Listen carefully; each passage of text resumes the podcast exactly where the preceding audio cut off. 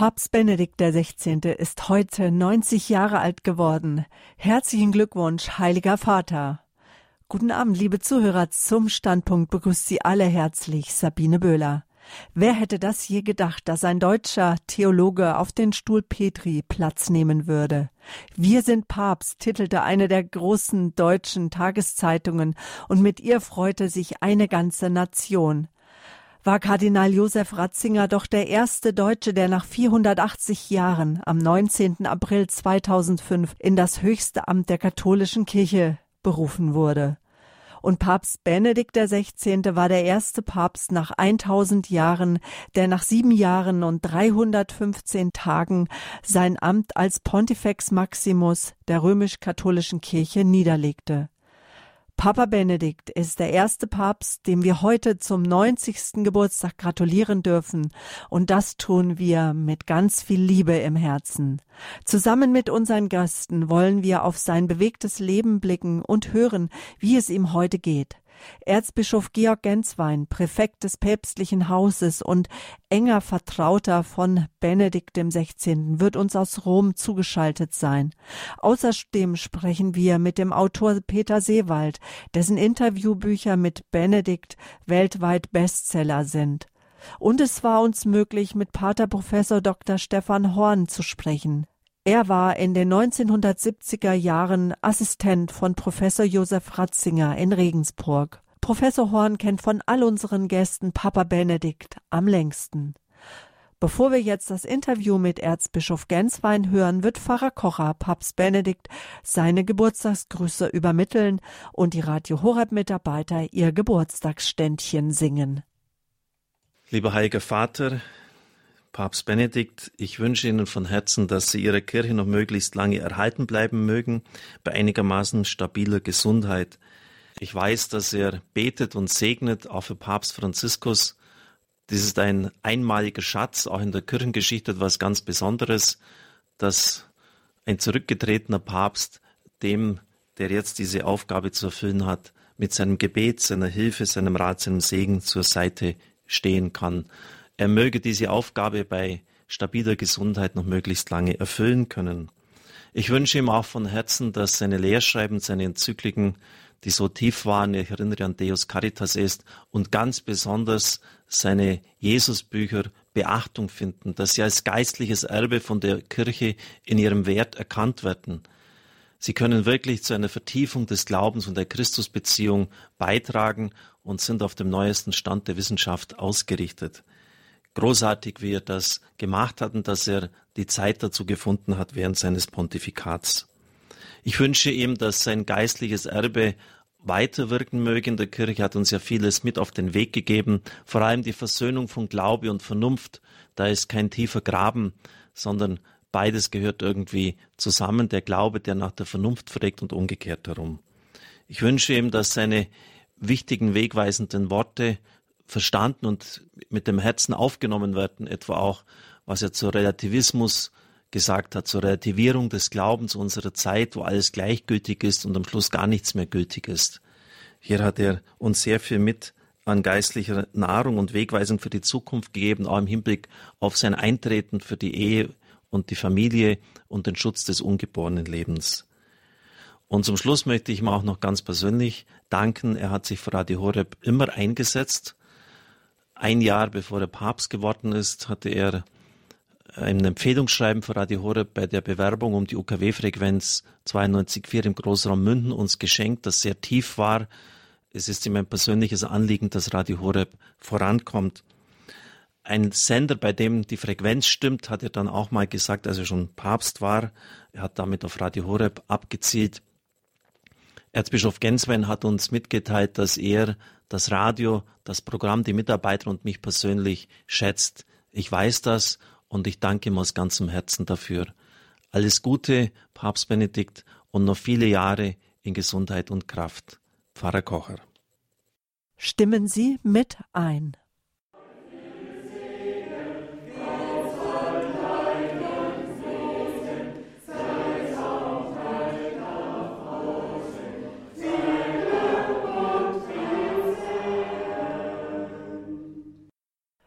Das waren alle Radio Horeb Mitarbeiter, die Papa Benedikt herzlich zum 90. Geburtstag gratulieren. Mit in der Reihe der Gratulanten ist auch Pater Karl Wallner, der Rektor der Philosophisch-Theologischen Hochschule Benedikt dem 16. Heiligenkreuz in Niederösterreich, dessen Gruß wir gleich nach dem Gespräch mit Erzbischof Dr. Georg Genswein hören werden. Danke, Herr Erzbischof Genswein, dass Sie sich die Zeit genommen haben und eigens für unser Interview in das Studio unseres Partnerradios Radio Maria gekommen sind. Es ist Mitte März und in genau einem Monat am diesjährigen Ostersonntag feiert der emeritierte Papst Benedikt XVI. seinen 90. Geburtstag. Was ist geplant? Wie wird der Heilige Vater seinen 90. verbringen? Ja, zunächst einmal herzlichen Dank für die Einladung zum Gespräch. Genau heute in vier Wochen, heute ist der 16. März und in vier Wochen am 16. April hat Papst Benedikt seinen 90. Geburtstag. Das ist der Ostersonntag.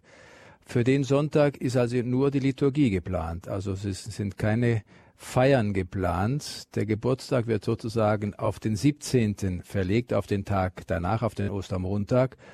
Da wird es am Nachmittag einige kleine Feiern geben, aber nur im kleinen Rahmen. Also nichts Großes, äh, nichts mhm. äh, Bedeutendes, sondern nur, so ist der Wunsch, der ausdrückliche Wunsch von Papst Benedikt im kleinen Kreise. Das heißt 20 Personen, 50 Personen. Was heißt für Papst Benedikt kleiner Kreis? Das ist eine gute Frage, die habe ich ihm auch gestellt. Dann sagt er ja, klein heißt also, dass so viele Leute, die ins Haus kommen, Platz haben oder besser gesagt nicht mehr Personen als im Hause Platz haben. Ja, zwischen 20 und 50, das ist also eine Daumengröße, äh, die trifft zu. Und wer wird kommen? Es wird sicherlich eine kleine Delegation aus seiner Heimat, also aus Bayern kommen äh, kann ja nicht fehlen. Es sind sehr viele, die kommen wollten, aber äh, es geht einfach nicht. Äh, er hat der Heimat den Vorzug gegeben und natürlich ist es klar, dass auch hier äh, von Rom aus einige Personen kommen wollen. Ich möchte jetzt keine Namen nennen. Wie geht er denn grundsätzlich mit dem Trubel um sich um? Na, der Trubel ist so groß nicht oder nicht mehr seit seinem Amtsverzicht führt er ja ein sehr zurückgezogenes Leben. Äh, er hat in der Tat immer wieder Besuch, aber das sind sehr wenige Personen. Äh, er betet sehr viel, er studiert, er liest, er hat eine große Korrespondenz, äh, geht spazieren, hört Musik. Das ist ein Leben, ein Ablauf, der sehr, der sehr gemächlich ist und da fühlt er sich sehr wohl und er hat das so gewollt und ist damit sehr zufrieden. Gerade in so einem hohen Alter zieht man Resümee über sein Leben. Verschiedenste Lebenssituationen ziehen an einem vorbei und man fragt sich, was hätte ich anders machen können? Und dann gibt es Situationen, die man einfach nicht hätte ändern können, so auch im Leben von Papst Benedikt. Erzbischof Genswein, Sie begleiten ihn seit Jahrzehnten sehr eng, leben sogar inzwischen mit ihm zusammen. Was meinen Sie, würde der Papst gerne anders gemacht haben? Eine solche Frage kann ich Ihnen äh, hier nicht beantworten. Ich weiß es nicht. Äh, vielleicht ein, hilft da ein Blick in das Buch äh, Letzte Gespräche von Peter Seewald, das ja als Interviewbuch gekommen ist, herausgekommen ist aber nicht als solches geplant war, sondern als Hintergrundgespräche. Da hat Peter Seewald, Papst Benedikt ja in einigen Punkten sehr deutliche Fragen, sehr liebevolle Fragen, aber auch sehr klare Fragen gestellt. Und dort hat er auf diese Fragen geantwortet. Deshalb verweise ich als, mein, als meine Antwort auf die Antworten, die von Papst Benedikt selbst darauf gegeben worden sind. Und mit Peter Seewald werden wir jetzt in unserer Jubiläumssendung auch noch sprechen. Und auf das Interview mit ihm freue ich mich ganz sehr. Der Autor des Bestsellers Letzte Gespräche mit Papst Benedikt. Dennoch, ich möchte noch mal darauf zurückkommen, auf Situationen, die er vielleicht einfach nicht hätte ändern können. Was meinen Sie, was hilft ihm damit zurechtzukommen? Es gibt wohl in keinem Menschenleben äh, nur Erfolge. Es ist jeder kommt an seine Grenzen, egal was er tut, egal was er für Verantwortung trägt und äh, was das Leben ihm abverlangt. dass im Nachhinein, nach gemachter Erfahrung, das eine oder andere nicht so gut gelungen ist oder dass ich das eine oder andere dann anders machen würde, weil ich die Erfahrung habe, wie ich es machen könnte, das liegt auf der Hand. Das trifft natürlich auch auf das Leben eines Bischofs, eines Kardinals und auch auf das Leben eines Papstes, deshalb auch auf das Leben von Papst Benedikt zu. Ich glaube, es ist mühsam, jetzt hier einzelne Elemente herauszusuchen, um zu sehen, also es war so, was wäre besser gewesen. Das Leben ist nur einmalig zu leben und im Nachhinein kann man dann für sich selbst in der Gewissenserforschung auch erkennen, ich habe da einen Fehler gemacht oder es ist mir etwas passiert oder ich war fahrlässig. Und das Beste ist immer, äh, solche Überlegungen in die Beichte hineinzunehmen oder in die persönliche Gewissenserforschung und all das, was nicht gut gegangen ist, vor Gott zu tragen und um Vergebung zu bitten. Das Leben ist einmalig zu leben, das stimmt. Es gibt viele Hörer, die nicht mehr am gesellschaftlichen Leben teilnehmen können. Auch Papst Benedikt lebt seit seinem Rücktritt 2013 sehr zurückgezogen im Kloster Mater Ecclesia und führt ein Leben im Gebet. Wie erleben Sie, Erzbischof Genswein, den Papst in seiner neuen Berufung und wie ist er damit auch für unsere Hörer eine Inspiration? Sie haben vorher richtig gesagt, dass ich mit Papst Benedikt zusammenlebe, nicht mehr zusammenarbeite. Das Zusammenleben hat begonnen an dem Tag, an dem er Papst wurde.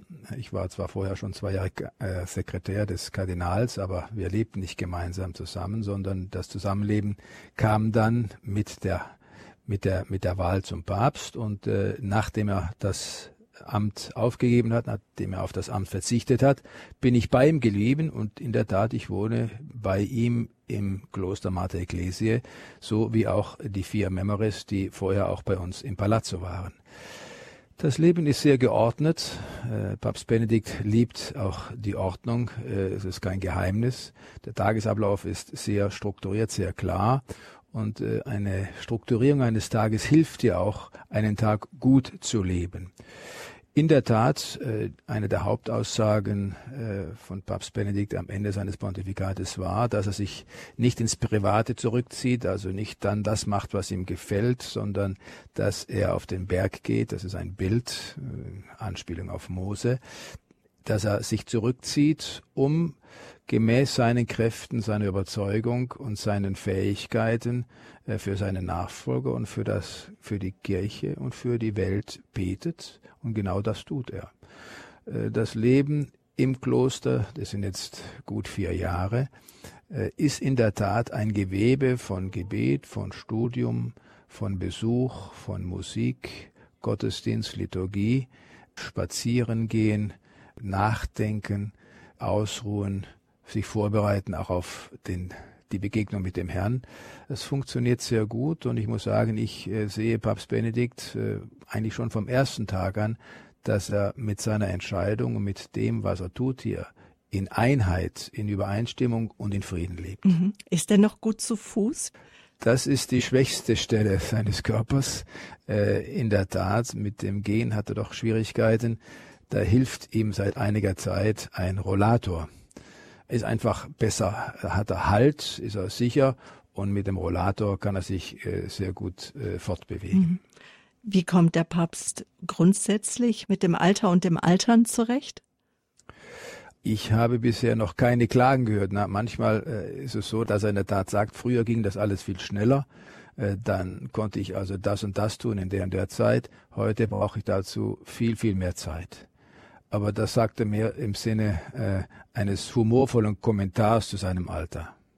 Der Papst ist nach wie vor gut informiert. Das haben Sie eben auch schon gesagt, dass er geistig noch sehr fit ist. Und er wird sicherlich mit beobachten, dass die Mitgliederzahlen in der katholischen Kirche in Deutschland stetig zurückgehen. Viele Gläubige sind resigniert und treten daher aus der Kirche aus und das in ganz Europa. Wie nimmt er diese Entwicklung auf, besonders im Hinblick auf Deutschland? Ja, die Frage des Kirchenaustritts äh, und die Frage auch der Resignation im Glauben oder des müde Werdens im Glauben ist tatsächlich ein Phänomen, das äh, er sehr wahrnimmt, sehr wach wahrnimmt und natürlich auch mit einer großen Anteilnahme, mit einer Enttäuschung. Die Gründe, warum das so ist, wie es ist, äh, sind äh, vielschichtig. Kirchenaustritt in Deutschland äh, ist ja, Sie wissen das, mit der ganzen Frage der Kirchensteuer ist eine einmalige Sache eigentlich weltweit. Darüber wurde auch schon viel gesprochen und viel spekuliert. Es ist relativ viel an struktureller Präsenz da, es ist relativ viel auch an ökonomischer und finanzieller Präsenz da. Was leider nicht mehr so da ist oder immer weniger wird, ist äh, die Glaubenssubstanz. Äh, und wo die Glaubenssubstanz nachlässt, ist es klar, dass eben auf die Dauer äh, der Glaube immer mehr verdunstet, äh, dass ihn das be be bewegt, dass ihn das auch äh, bedrückt. Das liegt auf der Hand. Auf der anderen Seite ist es so, äh, dass die Kirche letztlich von Christus geführt wird und Christus die Kirche in der Hand hat und in der Hand behält und sie beschützt. Aber jeder von uns hat die Freiheit, eben mit dem Glauben so umzugehen, wie er meint, dass er damit umgehen muss, müsse. In anderen Ländern oder in anderen Kontinenten sieht es ein bisschen anders aus. Da gibt, also, gibt es nicht nur äh, schlechte Nachrichten, sondern auch gute Nachrichten. Insofern ist die katholische Kirche ist weiter als die katholische Kirche in Deutschland oder in Europa.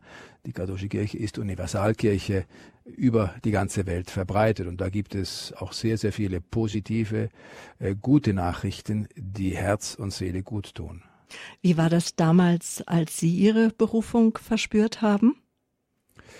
Ja, ich war damals vorletztes Jahr Gymnasium, da kam so ganz langsam der Gedanke, der Wunsch, es war so ein, ja, so ein, eine Mischung von Wunsch und Gedanke auf, in Richtung Theologie, in Richtung Priestertum zu gehen, aber es war noch keine Klarheit. Ich hatte also noch keine klare Idee. Der Kompass, die Nadel zielte auf diese Richtung hin aber äh, es war noch viel Wegstrecke zurückzulegen, um an dieses Ziel, das heißt bis zur Weihe, bis zum Priestertum zu, zu kommen.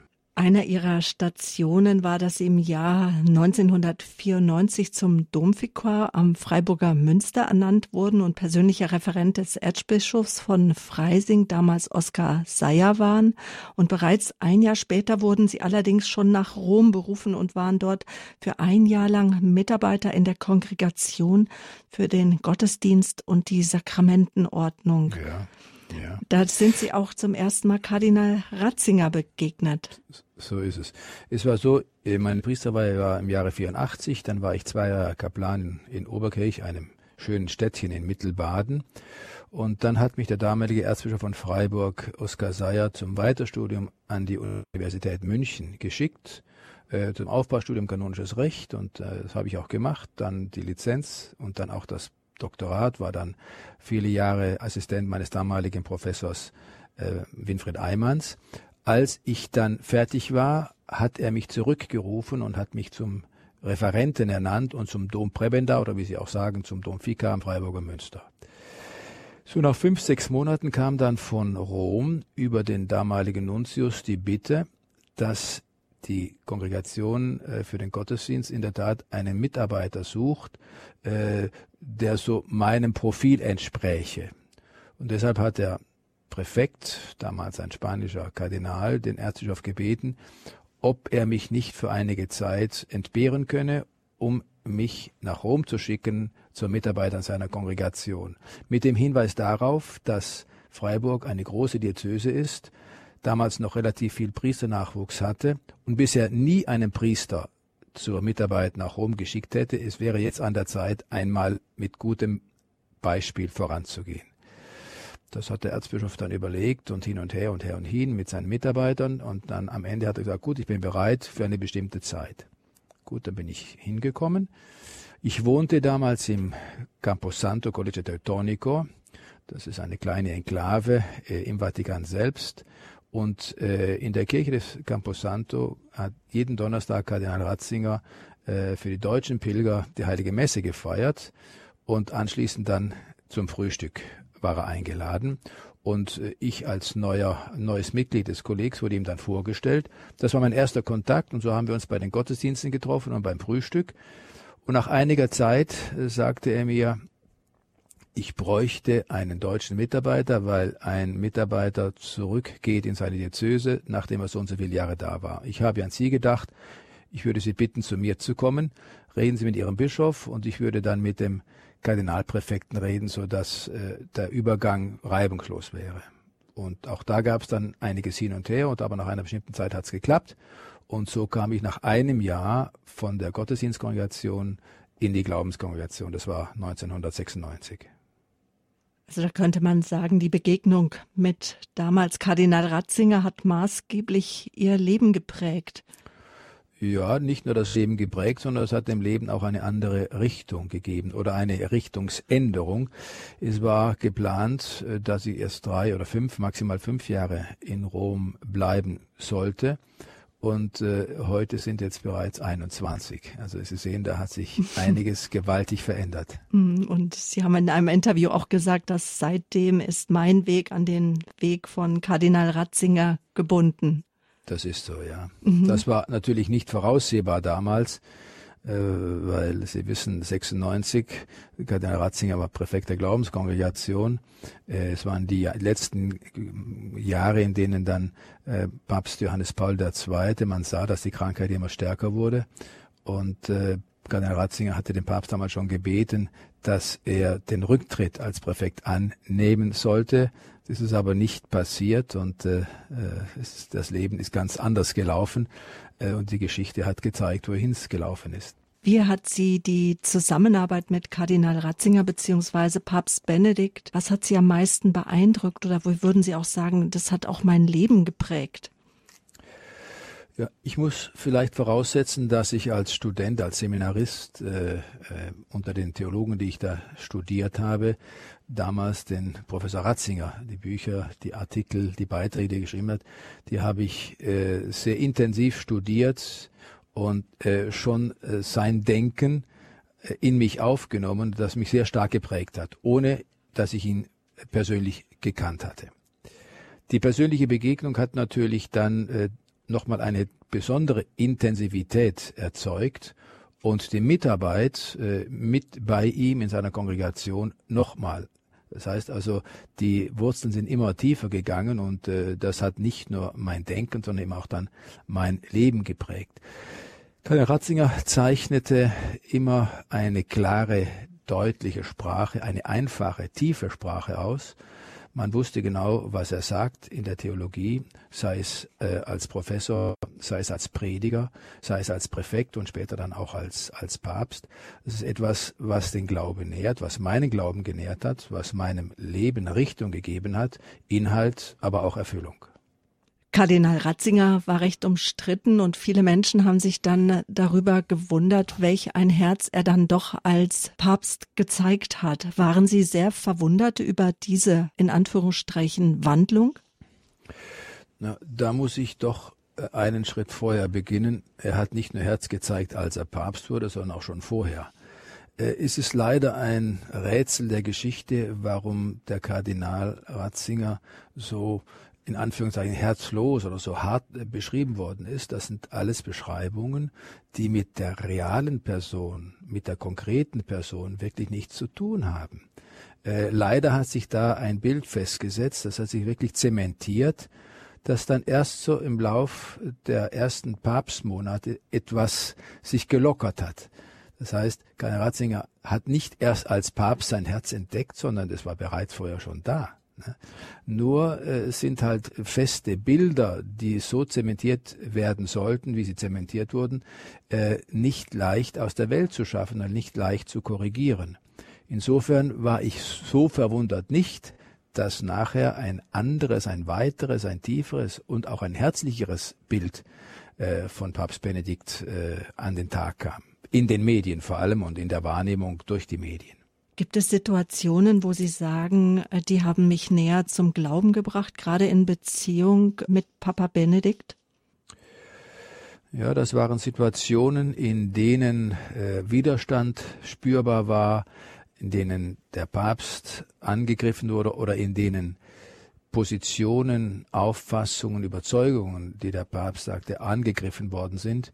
All diese Herausforderungen haben meinen Glauben äh, vielleicht paradoxerweise, aber es ist so gestärkt und ich muss sagen, äh, diese Erfahrungen möchte ich nicht missen, weil sie mir selber gezeigt haben, dass der Glaube nur dann auch Bestand hat, wenn er in die Bewährung kommt. Mhm. Was haben Sie von Papst Benedikt gelernt? Ich habe vor allem gelernt, dass der Glaube ein Geschenk ist, dass der Glaube ein Geschenk ist, der Freude schenkt, dass der Glaube eine Hilfe ist, die Last, die ich zu tragen habe, besser zu tragen und nicht den Glauben als Last auf meinen Schultern zu empfinden. Da könnte ich eine ganze Reihe von Beispielen jetzt äh, nennen, aber das sind äh, diese drei Erfahrungen, die sich wiederholt haben und äh, für die ich sehr dankbar bin. Überall dort, wo vom Glauben die Rede ist, wird äh, sehr stark von Geboten, von das darfst du nicht und das darfst du nicht äh, gesprochen, äh, so als ob der Glaube eine Sammlung von Verboten wären, von Verbotsschildern, äh, als der Glaube sozusagen eine moralinsaure Angelegenheit wäre. Das ist nicht der Fall. Der Glaube für mich ist eine große Hilfe, das Leben so zu leben, dass ich auch innerlich froh werden kann, auch und gerade in Situationen menschlicher Schwierigkeiten oder wenn es äh, schwierig wird mit, äh, im Zusammenleben mit anderen Personen, auch im Zusammenleben mit Personen, die den Glauben nicht teilen, die den Glauben zurückweisen oder die einen anderen Glauben haben. Mhm. Da gibt es eine ganze Reihe von konkreten, persönlichen, täglichen Erfahrungen, bei denen ich diese Erfahrung eingelöst habe und um die ich sehr dankbar bin. Mhm. Und um Glaube geht es auch bei der Bischofssynode. Die Vatikanische Bischofssynode 2018 wird unter dem Titel gehalten Jugend, Glaube, Berufung. Darunter wird sie stehen. Papst Benedikt hat in einer seiner ersten Predigten 2005 direkt zu den Jugendlichen gesprochen. Was bedeutet die Jugend, Papa Benedikt? Ja, das hat er ja öfters gesagt, dass die Jugend die Zukunft der Kirche ist, dass die Jugend eben Werte sucht, dass sie Glauben sucht, dass sie Wahrheit sucht, dass sie das Große sucht und dass die Jugend eben da, wenn sie Großes sucht, fündig wird, wenn sie zu Christus geht. Und äh, sein Ziel war eben, die Jugend nicht zu sich zu führen, an sich zu binden, sondern durch sein Wort zu Christus hin. Und wer Christus findet, der findet eben die Fülle des Lebens, wie es im Evangelium nach Johannes heißt. Ne? Und äh, darum hat er immer wieder von der Freude gesprochen, an das Motto seiner Bayernreise, wer glaubt, ist nicht allein. Das heißt, äh, keiner glaubt für sich allein und keiner hat den Glauben sich selbst gegeben, sondern der Glaube ist uns geschenkt worden. Der Glaube ist von der Kirche geschenkt worden und die Kirche ist eben eine Gemeinschaft von Gläubigen, nicht irgendwie eine Sozialagentur, sondern eine Gemeinschaft von Gläubigen, die Christus als Lebensziel hat und äh, für die Christus tatsächlich das Maßgebende ist im ganzen Leben. Und auf dieser von Ihnen schon angesprochenen Papstreise 2011 gab es die historische Rede ja im Deutschen Bundestag, in dem Papst Benedikt die Politiker um ein hörendes Herz bat. Bezug genommen hat er auf den König Salomon, der bei seiner Thronbesteigung von Gott eine mhm. Bitte freigestellt bekam. Und Papst Benedikt fragte damals die Politiker, was würden wir erbitten? Und weiter führte er aus, ich denke, auch heute könnten wir letztlich nichts anderes wünschen als ein hörendes Herz, die Fähigkeit, Gut und Böse zu unterscheiden und so wahres Recht zu setzen, der Gerechtigkeit zu mhm. dienen und dem Frieden. Also das ist Zitate Ende, damals von der Rede im Bundestag, September 2011. Herr Erzbischof, was hat sich daraus in Beziehung mit den deutschen Politikern ergeben? Welche Rückmeldungen gab es damals seitens der Parlamentarier? Es war so, dass am Anfang ja die Rede, darf der Papst, soll der Papst reden, gar nicht so ganz unumstritten war. Sie wissen, es gab da Politiker, die waren überhaupt nicht dafür.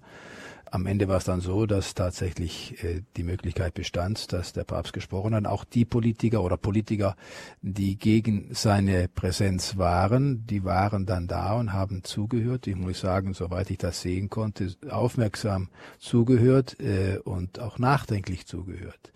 Wer die Rede gehört hat oder wer sie gelesen hat, äh, der weiß, dass das eine Sternstunde äh, im Deutschen Bundestag war. Es war eine Rede, äh, die nicht in irgendeiner Weise äh, eine Art von äh, Programm war, sondern hier hat Papst Benedikt sozusagen aus seiner großen Erfahrung als Professor, als Bischof, als Kardinal und als Papst in seiner Muttersprache seiner Heimat doch eine Art von Zeugnis hinterlassen, von Testament, wie er sieht, wie Politiker oder wie die Politik aussehen müsste, damit sie aus Verantwortung im Glauben geerdet für das Volk zu gutem, zu einer guten Politik wird. Und ich denke mir, auch auf den, aufgrund der Reaktionen in der Öffentlichkeit hat diese Rede nach wie vor großen Eindruck hinterlassen. Und äh, ich glaube, dass man diese Rede immer wieder lesen kann, um daraus tatsächlich etwas Gutes zu schöpfen. Mhm. Auch im Radio wird öfter Bezug darauf genommen, letztens erst auch in der Lebenshilfesendung. Papst Benedikt hat immer viel gelesen, studiert und geschrieben bzw. veröffentlicht. Jetzt hat er sich sozusagen ein Schweigen auferlebt. Schreibt er dennoch für sich weiter? Er hat äh, auch gesagt, am Ende seines Pontifikats und auch zu Beginn, äh, nachdem er bereits schon Emeritus war, dass er nicht mehr die Kraft hat äh, zu schreiben. Er schreibt Briefe, er schreibt Korrespondenz, aber er schreibt nichts mehr Wissenschaftliches. Hätte er die Kraft gehabt, weiterhin zu schreiben, wäre er natürlich nicht zurückgetreten, hätte er das Papstamt auch weitergeführt.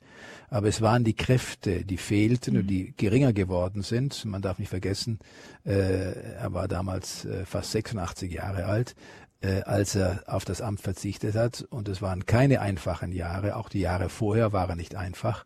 Mit 86 nicht mehr bei vollen Kräften zu sein, ist nichts Ungewöhnliches. Bis heute halten sich zäh die Gerüchte, dass der Papst zum Rücktritt genötigt worden sei. Immer wieder tauchen entsprechende Schriften auf, auch wenn er in dem Interviewbuch ja mit Peter Seewald schon Stellung genommen hat. Können Sie bitte nochmals deutlich hierzu Ihre Meinung sagen, Herr Erzbischof ja. Genswein? Die Hauptaussage zu seinem Rücktritt oder zu, seiner Amts, zu seinem Amtsverzicht hat er selber gegeben am 11. Februar 2013, als er den Amtsverzicht angekündigt hat. Da hat er die Gründe genannt, eindeutig.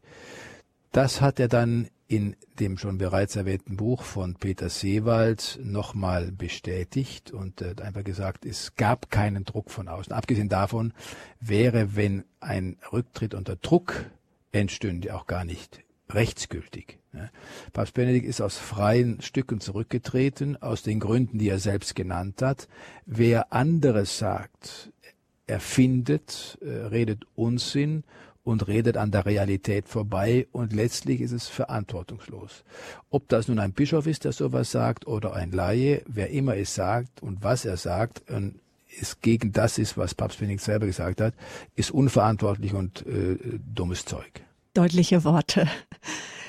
Dummes Zeug. Sicherlich denkt Papst Franziskus nicht von seinem Vorgänger, dass er das redet.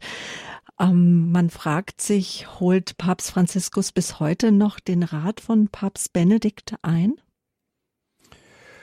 Es ist kein Geheimnis, dass beide ein sehr gutes Verhältnis zueinander haben und äh, dass äh, Papst Franziskus regelmäßig zu Besuch kommt zu Papst Benedikt. Äh, die beiden ziehen sich zurück unter vier Augen, sprechen miteinander. Ich möchte weder Papst Franziskus noch Papst Benedikt fragen, was haben sie eigentlich miteinander besprochen? Wenn diese beiden Herren miteinander reden, dann äh, ist das eine diskrete, vertrauliche, ein diskretes, vertrauliches Gespräch und soll auch in der, Diskre in der Diskretion bleiben. Mhm. Öfters hat Papst Franziskus ja schon gesagt, was er von Papst Benedikt denkt und wie er von ihm denkt. Äh, es reicht, die Sätze sich in Erinnerung zu rufen, dann kann man sich selber darauf eine Antwort geben. Sind die Treffen denn öfter, also einmal im Monat oder vierteljährlich? Es ist nicht ein Jour fix. Äh, in der Regel ist es so, dass äh, sagen wir, bei persönlichen Anlässen, bei persönlichen Festen oder vor einer Reise oder nach einer Reise Papst Franziskus kommt oder dass sie sich zwischendurch auch mal äh, telefonisch hören oder dass ein Brief kommt oder ein, ein, ein Lebenszeichen. Das ist nicht an eine fixe Ordnung oder eine Struktur gebunden, sondern das geht relativ charismatisch zu. Uns wurde erzählt, dass Georg Ratzinger, der Bruder von Papst, Radio Horeb hört. Der Papst selbst hat Radio Horeb schon als Kardinal und später auch als Pontifex immer unterstützt. Wissen Sie, wie er zu Radio Horeb steht und was er ja von unserem Engagement hält? Ich glaube, da können Sie das, was Sie vom Bruder gesagt haben, von äh, Domkapellmeister Georg Ratzinger, auch übertragen auf seinen Bruder Papst Benedikt. Er schätzt Radio Horeb und er schätzt die Mitarbeiter und er schätzt die Arbeit und er hat ja als Kardinal, äh, weiß ich noch gut, auch äh, einiges getan, um diese Unterstützung nicht nur virtuell zu halten, sondern auch zu konkretisieren. Papst Benedikt mhm. ist an einem Kasamstag geboren und wurde sofort am nächsten Tag, dem Ostersonntag, mit dem ersten Taufwasser getauft. In diesem Jahr ist der Geburtstag des Heiligen Vaters am Ostersonntag, dem Tag, an dem wir die Auferstehung Jesu feiern. Es ist sein 90. Geburtstag und Papa Benedikt ist sich äh, sicherlich darüber im Klaren, dass die letzten Jahre seines Lebens begonnen haben. Wie geht er damit um? Wie bereitet er sich vor? Ja, das hat er ja schon gesagt, unvergesslich für mich, äh, auf dem Balkon in Castel Gandolfo, nachdem er von Rom äh, nach Castel Gandolfo geflogen ist, an dem 28. Februar, dass eben bei der Verabschiedung von den Personen, die unten auf dem Platz warteten, dass er jetzt die letzte Etappe seines irdischen Pilgerdaseins begonnen hat. Äh, das war nicht nur eine schöne Überschrift oder etwas äh, fürs Herz, sondern das war etwas ganz Konkretes und diese konkrete Aussage, die löst er Tag für Tag ein. Klar, äh, das Leben geht dem Ende entgegen, das heißt, er bereitet sich natürlich auch auf die Begegnung mit dem Herrn vor. Ich habe vorher gesagt, es ist, der Tag eine, hat eine klare Struktur und eine klare Struktur ist immer gerichtet auf ein klares Ziel. Und das Ziel ist vor allem in der Tat die Begegnung mit dem Herrn. Dankeschön, Herr Erzbischof, für das Gespräch, dass Sie sich aufgemacht haben in die Studioräume von Radio Maria in Rom. Gerne darf ich Ihnen danken, dass Sie mich für das Gespräch eingeladen haben. Dieser Einladung bin ich sehr gerne gefolgt.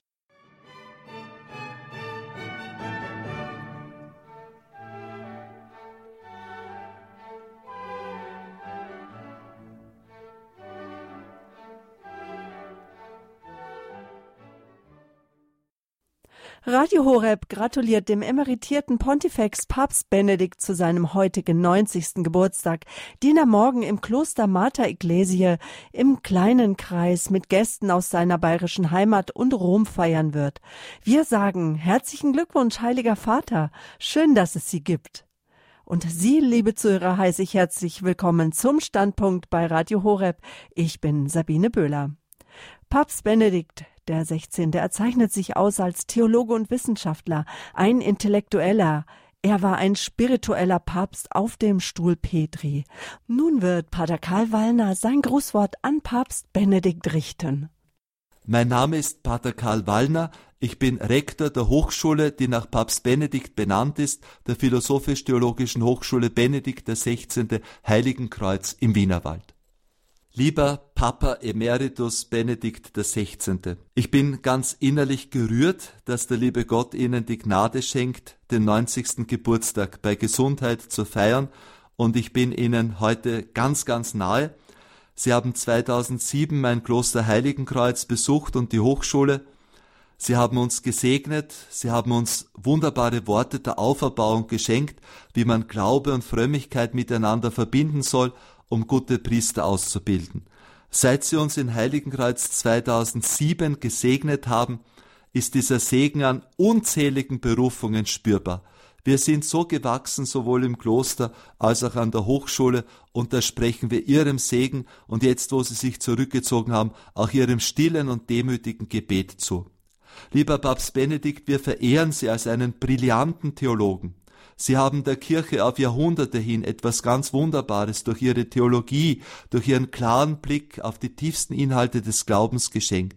Sie haben uns etwas Vorbildliches in ihrem Papsttum geschenkt, nämlich eine Form auch des Demütigseins in diesem Hirtendienst, und wir möchten Ihnen von Herzen dafür danken. Vor allem aber für Ihre Verbundenheit, ganz persönlich auch mit Heiligenkreuz. Ich danke auch für die Besuche bei Ihnen. Ich möchte Sie bitten, dass Sie uns weiterhin segnen und für die ganze Kirche noch viele Jahre möchte ich Ihnen wünschen Gesundheit und Freude an Ihrem Dienst des Gebetes, den Sie jetzt ausüben. Vergelt's Gott. Alles Gute zum Geburtstag, Papa Emeritus Benedikt. Ja, danke schön, Pater Karl Wallner, für Ihre Grußworte. Das war der Rektor der Philosophisch-Theologischen Hochschule Benedikt im 16. Heiligenkreuz im schönen Wienerwald. Freuen Sie sich nun auf das Gespräch mit Pater Professor Dr. Stefan Horn. Der Salvatorianer ist emeritierter Professor für Dogmatik und Sprecher des Ratzinger Schülerkreises. Pater Stefan kennt Papa Benedikt von all unseren Gästen im heutigen Standpunkt. Herzlichen Glückwunsch, heiliger Vater am längsten. Pater Stefan, Sie kennen Papst Benedikt schon, als er noch Professor in Regensburg war. Und zwar waren Sie damals 1972 bis 1977 als Assistent bei Professor Josef Ratzinger. Begegnet sind Sie ihm aber zum ersten Mal 1970. Und diese Begegnung sollte Ihr Leben verändern. Das war für mich eine freudige Zeit weil bei ihm als junger Theologe zu sein und bei der Gruppe, die, um, die er um sich versammelt hatte, mit denen diskutieren zu können, auch mit denen ein spirituelles Leben führen zu können, äh, das war sehr ermutigend.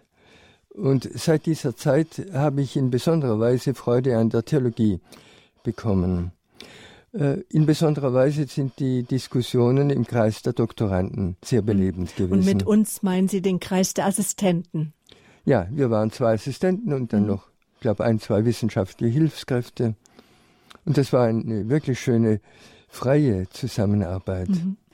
Sie sind Sprecher des Ratzinger Schülerkreises. Erklären Sie uns kurz, Herr Professor Stefan Horn, wer oder was ist der Ratzinger Schülerkreis? Das sind die Studenten, die bei Ratzinger promoviert haben oder sich habilitiert haben. Dieser Kreis hat sich aber erst nach dem Weggang von Josef Ratzinger gebildet. Vorher hat er natürlich seine Doktorandenkreise gehabt, in Bonn, in Münster, in Tübingen und schließlich in Regensburg. Und nachdem er dann Erzbischof geworden war, hat sich die Frage ergeben, ob damit alles zu Ende ist oder ob der Lehrer mit seinen Schülern weiterhin verbunden sein könne. Bevor er dann nach Rom berufen worden ist, ist entschieden worden, dass diese vier Kreise jedes Jahr einmal zusammenkommen wollen, um irgendeinen wichtigen Professor einzuladen. Ratzinger natürlich war immer dabei und mit diesem Professor zu diskutieren, dann natürlich auch ein geistliches Leben und eine Art von Gemeinschaftsleben in diesen paar Tagen immer zu führen. Dann dürfen sich also alle zum Schülerkreis dazu zählen alle Doktoranden und alle Habilitanten. Genau. Maßgeblich im Kreis des Ratzinger Schülerkreis ist ja auch der Wiener Kardinal Schönborn, aber daneben hat sich ja auch ein neuer Kreis entwickelt. Was unterscheidet den neuen Schülerkreis vom Ratzinger Schülerkreis, Herr Professor Horn? Ja, das wichtigste Unterscheidungsmerkmal ist, dass Sie nicht mehr bei Ratzinger selber studiert haben nicht mehr weder gehört haben, noch bei ihm die Promotion machen konnten, weil sie einfach viel zu jung waren. Und Ratzinger hat natürlich, nachdem er nach Rom gekommen war, niemanden mehr angenommen als Doktoranden.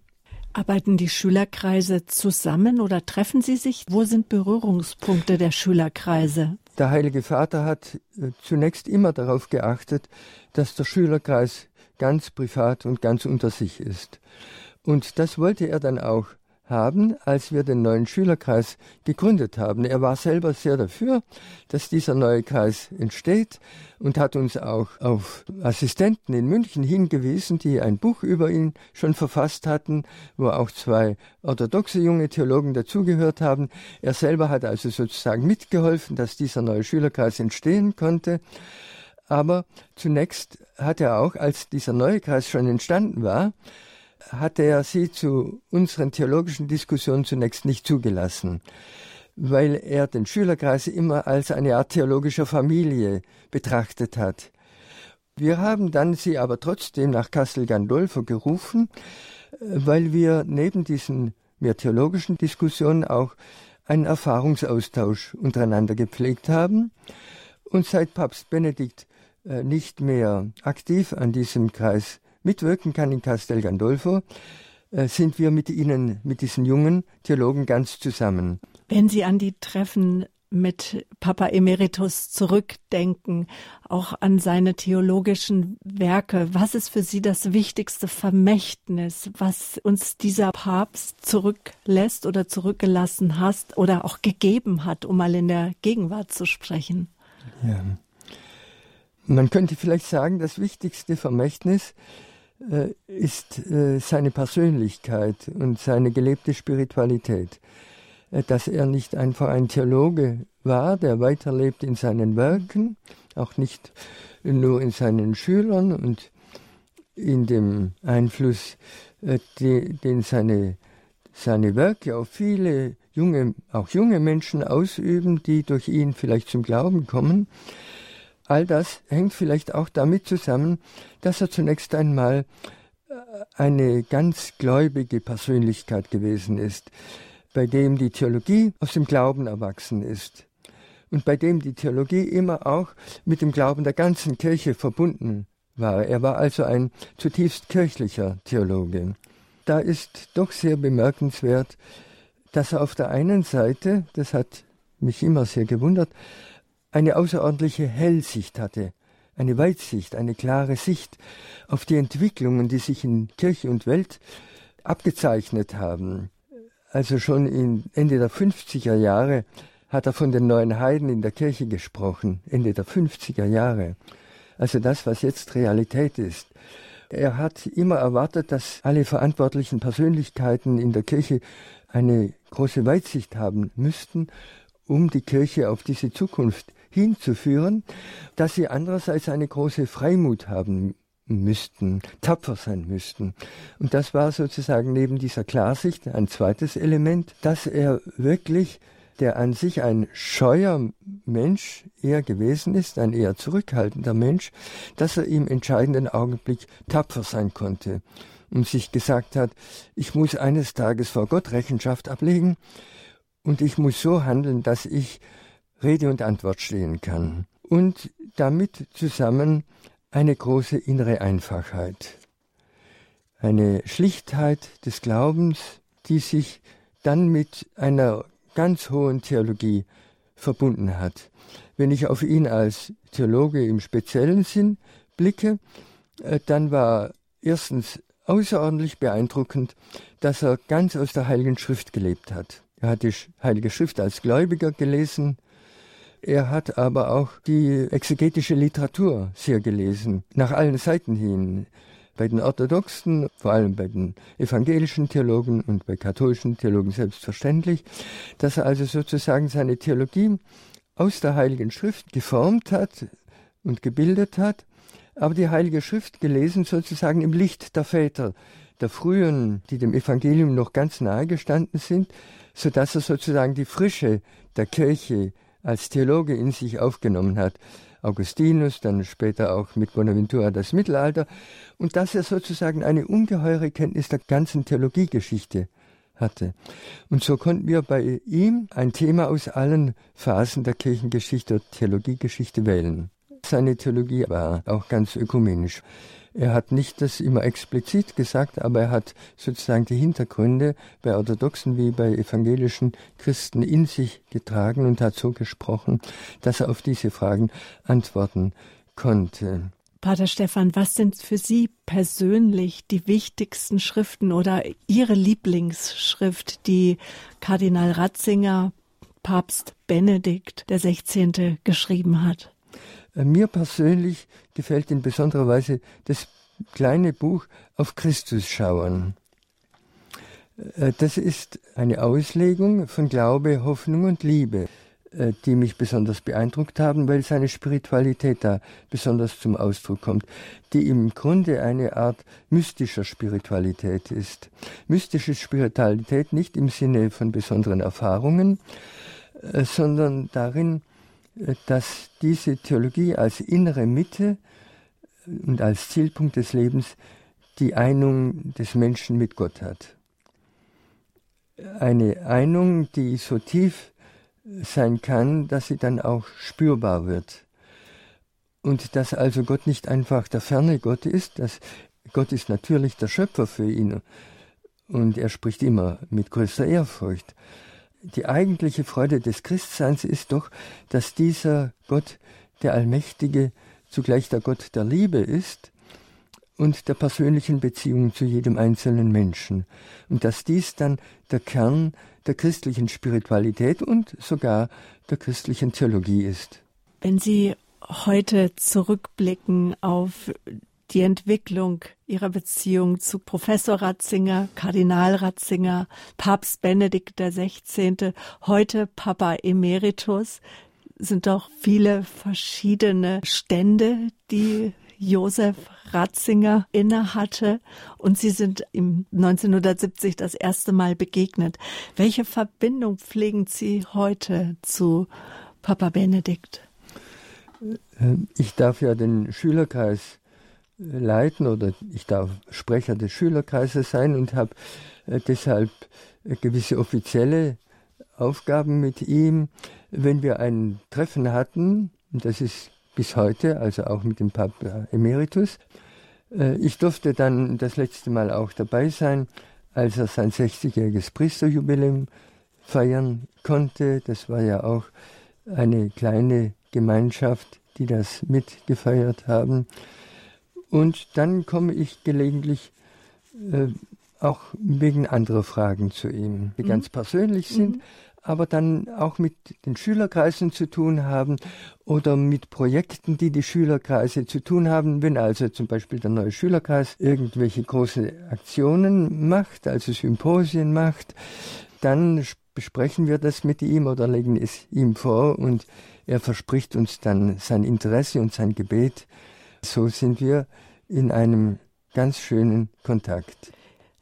Ich habe eben die verschiedenen Positionen, in denen Sie ihn ja. kannten, aufgezählt.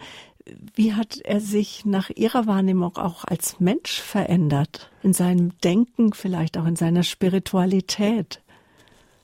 Ja, äh, er hat natürlich äh, neue Aufgaben bekommen. Theologe zu sein, das war sozusagen der Traum seines Lebens sehr früh. Zum Bischof berufen zu werden und geweiht zu werden, war für ihn wohl nicht leicht. Aber er hat dann äh, sozusagen neue Dimensionen entwickeln müssen, auch seiner Spiritualität. Äh, er hat sozusagen äh, mehr auf die Menschen zugehen müssen und dann auch können. Er hat dann mehr die politischen Fragen, die in der Luft lagen, also etwa am Silvester, äh, musste er eine große Predigt halten zu Fragen der Zeit. Also er hat sich dann äh, sehr stark, stark mit diesen Fragen der Zeit äh, befasst, mit Familie, also neue Themen sind bei ihm noch stärker geworden. Das Thema Liturgie ist geblieben, aber in anderer Weise dann noch wichtig geworden. Dann ist er nach Rom berufen worden und er hatte die Aufgabe, nicht einfach Theologe zu sein, sondern auch sich für den Glauben der einfachen Leute zu kümmern und, äh, und zu prüfen, wann besonders Lehrbücher, die für ganze äh, Erdteile zum Teil wichtig waren, äh, dass die wirklich äh, dem Glauben der Kirche entsprechen. Und er hat dann sozusagen gelernt, äh, mit diesen Theologen äh, als Kardinalpräfekt zu sprechen, aber zugleich als Theologe, sozusagen von, von Herz zu Herz. Und er hat dann immer versucht, diese Leute durch theologische Argumentation wieder sozusagen äh, mehr zu einer kirchlichen Linie zu bringen. Dann, als er Papst geworden war, habe ich den Eindruck gehabt, er hat sich noch stärker der Jugend zugewandt mit Freude. Er war immer sozusagen äh, für die studentische Jugend da, aber nun für die Jugend sozusagen in einem größeren Horizont. Und äh, das ist mir also sehr aufgefallen und er ist noch mehr Vater geworden, dass er also die Gläubigen irgendwie alle Gläubigen versucht hat, noch mehr ins Herz zu schließen und dann von Herz zu Herz zu sprechen etwa auch beim Angelus am Sonntag. Mhm. Was sind Ihre besonderen Wünsche jetzt heute am Geburtstag vom emeritierten Heiligen Vater Papst Benedikt XVI.? Ja, ich wünsche ihm natürlich, dass er in geistlicher Frische die nächsten Jahre erleben darf. Und dass er noch etwas erleben darf, dass seine Theologie und sein päpstliches Amt fruchtbar wird. Äh, Im Bereich der Ökumene ist es schon spürbar, dass jetzt die Früchte reifen, die er gesät hat. Äh, Im Bereich der Theologie ist es auch so, dass sehr viele junge Menschen, auch Doktoranden, äh, Themen von ihm aufgreifen und auch äh, seine eigenen Bücher lesen. Das also, was kann man anders wünschen, als dass sein Leben fruchtbar wird durch seine Theologie und durch das, was er als Papst gesät hat.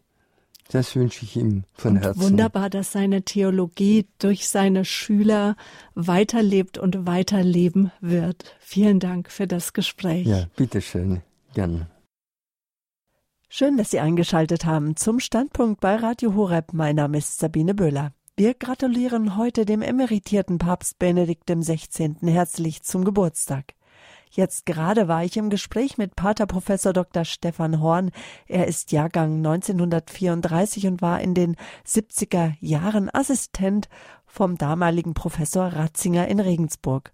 Und an Regensburg erinnert sich mein nächster Gast, unsere Praktikantin Nadja Neubauer, um einiges jünger als Pater Stefan nämlich als Papst Benedikt 2006 auf Staatsbesuch in Deutschland war. Wer glaubt, ist nie allein. Unter diesem Motto stand damals seine Reise. Das eigens für den Besuch komponierte gleichnamige Lied hören wir gleich und anschließend das Interview mit dem Bestsellerautoren der Ratziger Interviewbücher Peter Seewald. Doch zuvor möchte ich mich von allen Hörern auf der UKW-Frequenz 92.4 verabschieden. Schalten Sie gerne um auf DAB Plus oder hören im Internet weiter, wenn es heißt Herzlichen Glückwunsch, Papa Benedikt. Und jetzt hören wir die Erinnerungen von Nadja Neubauer.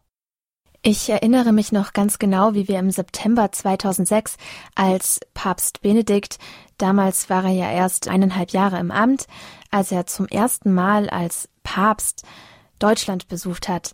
Da sind wir mit den Ministranten unserer Pfarrei aufs Islinger Feld gefahren nach Regensburg und haben dort dann im Morgengrauen mit Hunderten anderer Menschen auf Klappstühlen gefroren, um unseren deutschen Papst begrüßen zu können.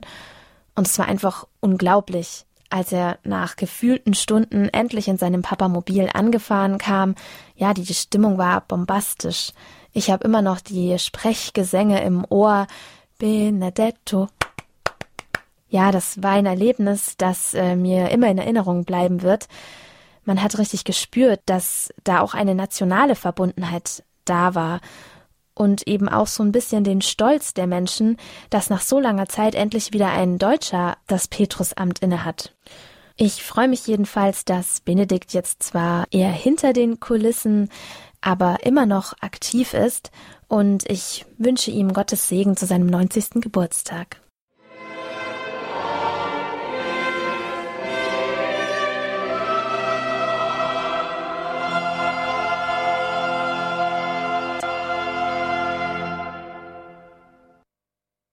Wer glaubt, ist nie allein. Dieses Lied mit diesem verheißungsvollen Zuspruch wurde anlässlich des Besuches von Papst Benedikt XVI. im Jahr 2006 in Regensburg komponiert.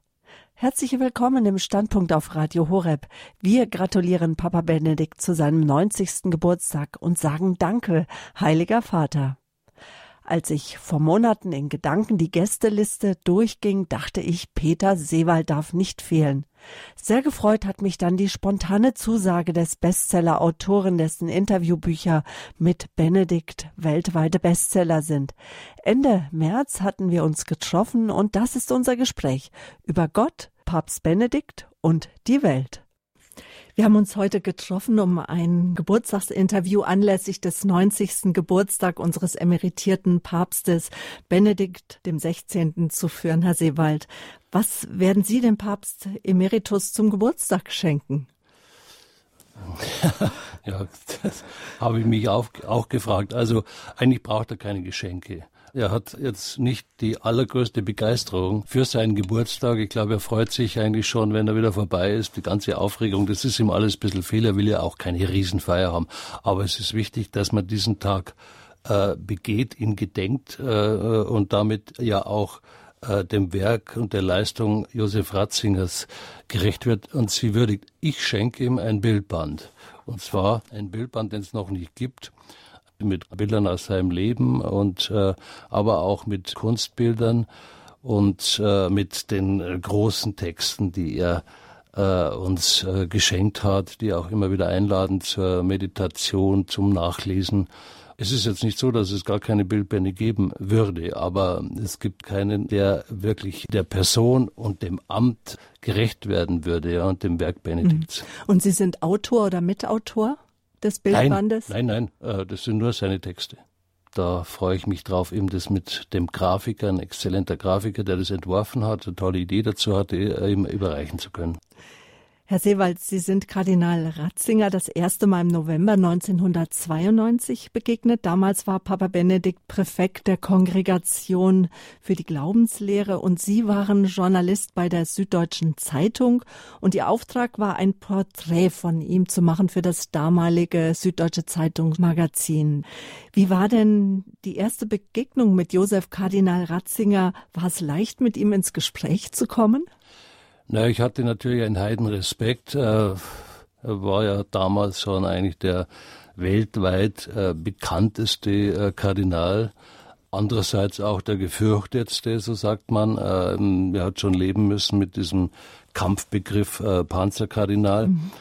vor einem großen Mann, der angesehen war als äh, Intellektueller, als ein äh, hoher Geist vor dem hat man schon eine gewisse Nervosität. Andererseits habe ich mich schon ein bisschen eingelesen äh, in seine Vita und auch in seine Texte, seine Predigten, äh, die er als Bischof in München gehalten hat, haben mich begeistert, weil ich gesehen habe, da ist also jemand, der so zeitkritisch ist, wie es keiner aus der 68er Generation wagen würde, der die Probleme der Jahre anspricht und das hat mich auch vor ein gewisses Problem gestellt, weil ich äh, gesehen habe, hoppla, ich bin ja eigentlich äh, politisch linksorientiert und da ist einer, der äh, ja angeblich sehr konservativ sein soll. Und mir hat es aber nicht nur gefallen von der Sprache her, vom Ausdruck her, sondern vor allen Dingen vom Inhalt her. Ja.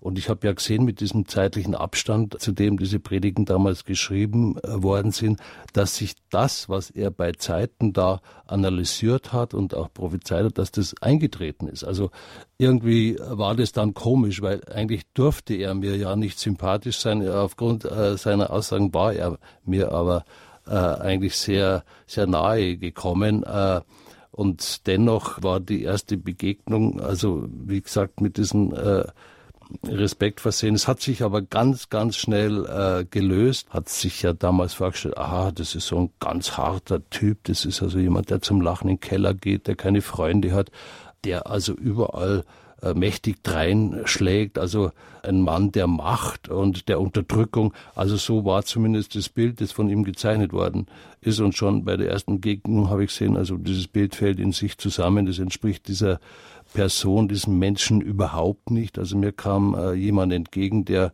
äh, ja schon äh, von seiner, von seiner äußerlichen Erscheinung nicht gerade wie ein, ein, ein Bär wirkt oder auch nicht wie ein Kirchenfürst auftritt, sondern eigentlich sehr filigran ist, sehr weich ist, eigentlich ein Schöngeist ist.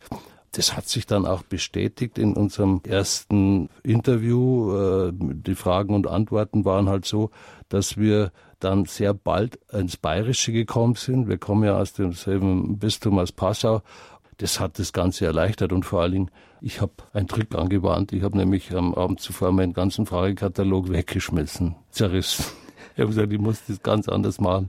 Und ich habe gesehen, viele Kollegen, die haben immer gedacht, dass sie müssen jetzt, wenn er so ein kluger Mensch ist, so ein hoher Kardinal ist, dann müssen sie auch so klug äh, dem gegenübertreten oder scheinbar das zumindest so zu tun. Und ich habe ihn ganz einfach gefragt, wie es ihm geht, wo er herkommt, habe ihn also zu seiner Geschichte gefragt, zu seinen Eltern gefragt, auch zur Situation in der äh, Zeit des Nationalsozialismus, zur Hitlerjugend, all diese Dinge, die ihn noch niemand gefragt hat, seltsamerweise. Also man hat sich ja damals begnügt mit einem vorgefertigten Bild und keiner, auch seiner, seine Kritiker sind diesen Fragen überhaupt nachgegangen.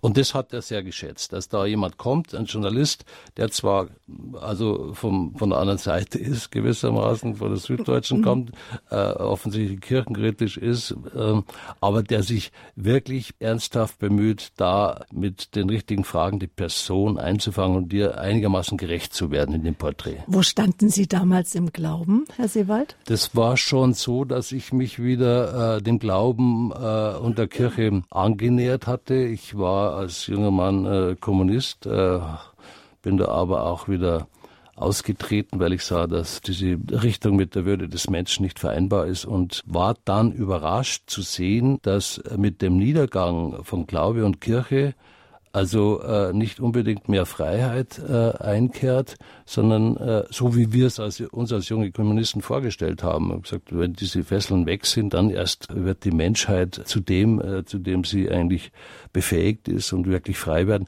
Ich sah, dass der Grundwasserspiegel dieser Kultur mit dem Niedergang von äh, Tradition, von alten Überlieferungen und eben auch von Glaubenswissen und Glaubenswahrheiten und Glaubensleben einhergeht. Ja, und das hat mich sehr nachdenklich gemacht als politischer Journalist damals und mein Weg hat also maßgeblich aber mit begonnen, dass meine Kinder dann in den Religionsunterricht gegangen sind und ähm, da war dann auch ein Pater, unser Stadtpfarrer Pater Winfried, der sagte, na ja, jetzt sind schon im Religionsunterricht, wollt ihr es nicht taufen lassen? Wir haben dann gesagt, naja, okay, ein paradoxer Grund. Die sollen ruhig quasi in die Kirche eintreten, dass sie dann auch die Chance haben, so wie ich sie hatte, auch wieder austreten zu können. Klingt verrückt, aber ich war damals schon überzeugt, dass man ähm, in der Verantwortung, die man für die Kinder hat, ihnen wirklich auch dann erst Möglichkeiten gibt, wenn man sie mit etwas vertraut war.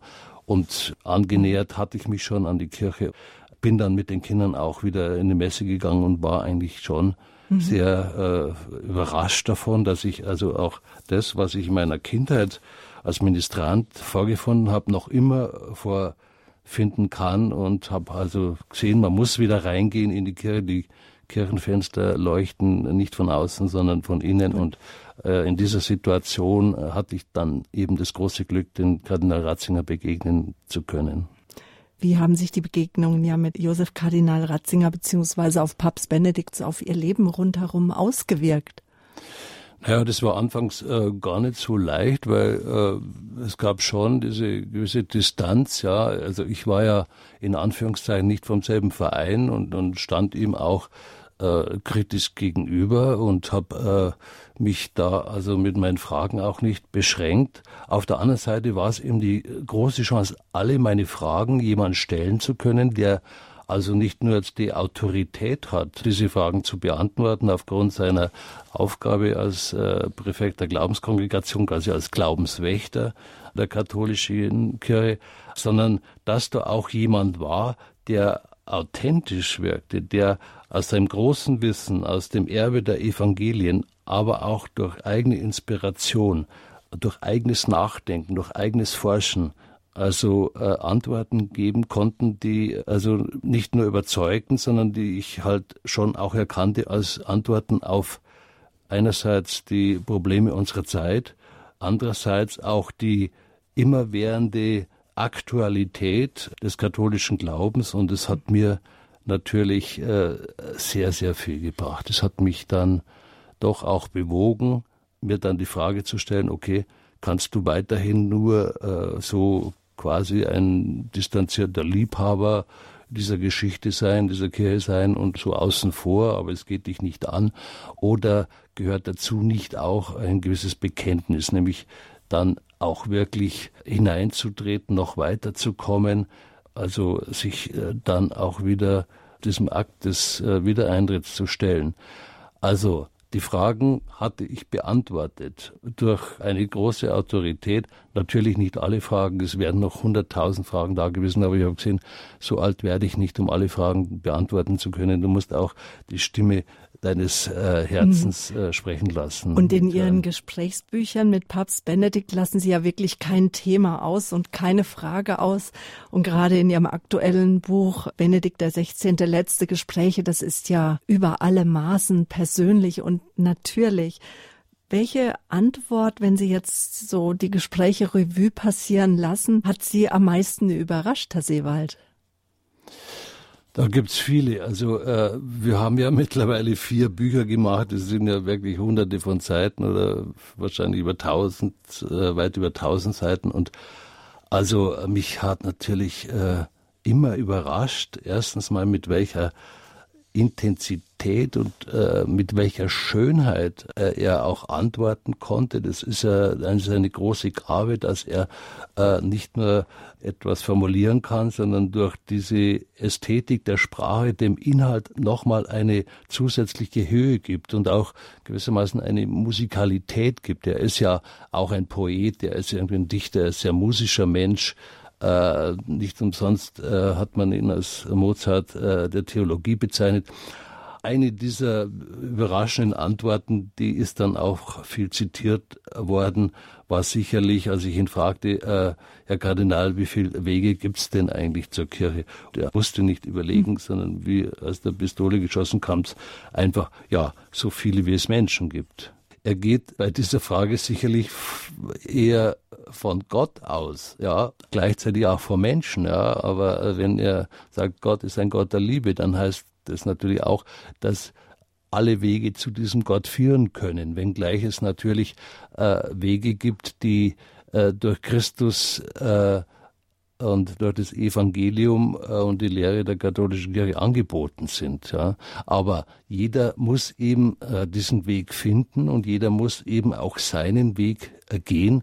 Das ist keine Glaube mhm. und Christentum ist keine Geschichte, die man sich irgendwie nur mit Lesen aneignen kann. Das ist eine existenzielle Auseinandersetzung mit dem eigenen Leben, mit der eigenen Person und natürlich äh, mit Gott und äh, mit der Botschaft Jesu. Und so wie Sie auch Ihren ureigenen Weg wiedergefunden haben, zurück zur katholischen Kirche. Ja, dieser Weg ist aber äh, nie zu Ende. Irgendwann natürlich findet er sein Ziel. Äh, äh, das kann man dann nicht bestimmen in diesem Zeitpunkt, aber es ist äh, ein, ein ständiges Bemühen möchte ich gar nicht sagen. Das gehört natürlich auch dazu, aber es ist ein, ein, ständiges großes Abenteuer mit Auf und Abs und mit immer neuen Räumen, die man entdecken kann. Und der Reichtum der katholischen Kirche ist ja so unermesslich groß. Äh, das sind ja Schätze vorhanden, die kann man ja nie in seinem Leben ausschöpfen.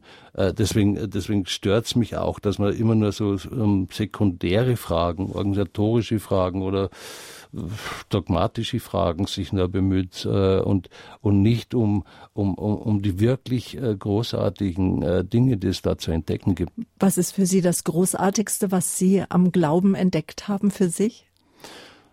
Ja, das Großartigste ist, äh, waren zunächst, muss ich sagen, die Mönche, war zunächst äh, das Klosterleben, war deren Spiritualität, ähm, deren Ausstrahlung, deren große Tradition, deren Schrifttum. Also wenn ich mir den heiligen Benedikt anschaue und seine Regel von Monte Cassino, das, das ist einfach ein, ähm, eine Lebenshilfe, äh, die aber jetzt äh, auch eben eine Inspiration, eine Höhe hat, ist einfach zum Niederknien und gleichzeitig äh, in ihrer Heiligkeit, aber auch so praktisch und brauchbar.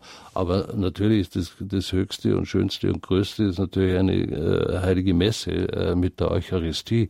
Und äh, wenn man dieses ähm, erleben kann in, in, in, in, in dem ganzen Bewusstsein, äh, dass man hier tatsächlich, äh, dass es hier tatsächlich zu einer Begegnung mit Christus kommt, die die wahrhaftig ist, die nicht äh, eingebildet ist, ähm, dann, äh, also, dann macht einem das immer froh. Das ist ja keine Geschichte, wo man irgendwie selber ein Opfer bringen muss, sondern es ist etwas, äh, wo man beschenkt wird. Äh, aber es muss schon auch ähm, in der richtigen Form sein. Es muss schon auch ähm, die Liturgie auch wahren, die jetzt sage ich salopp, die funktioniert. Manche Liturgie, die dann so verwässert ist, da merkt man es auch, die funktioniert nicht, die spricht einem nicht an, die hebt das Herz nicht, die erreicht einem nicht. Und dann er hat man auch nicht den Raum, der ihm gewissermaßen mit allem, was dazugehört, mit allen Sinnen, äh, in diese neue Höhe und näher zu Gott drückt.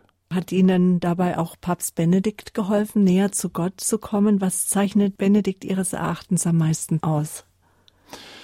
Er hat mir geholfen, wie Millionen anderer Menschen auch, weil er äh, der geborene Lehrer ist. Ja, er ist jemand, der das Bedürfnis hat, das, was er selber äh, erkennt und äh, äh wissen kann und erfahren kann, weiterzugeben. Das war schon als, als Kind bei ihm so und das ist äh, mit ihm gewachsen und er hat ja zum einen eine unglaublich äh, großartige Ausbildung, er hat eine äh, unfassbare, fast geniale Gabe des Forschens und des Theologisierens und des äh, Sprechens dann auch. er verbindet ja seine Herkunft, die er nie vergessen hat, aus ganz einfachen äh, ländlichen äh, Gläubigkeit heraus mit dem hohen Intellekt und es gibt eine wunderbare Symbiose und sein ganzes Trachten war eigentlich das, was man verloren hat, wieder zugänglich zu machen. Ja, also sich da einerseits auch bewusst zu stellen gegen eine Verbesserung des Evangeliums und, und eine Vernichtung der Liturgie auf der anderen Seite, aber auch nicht nur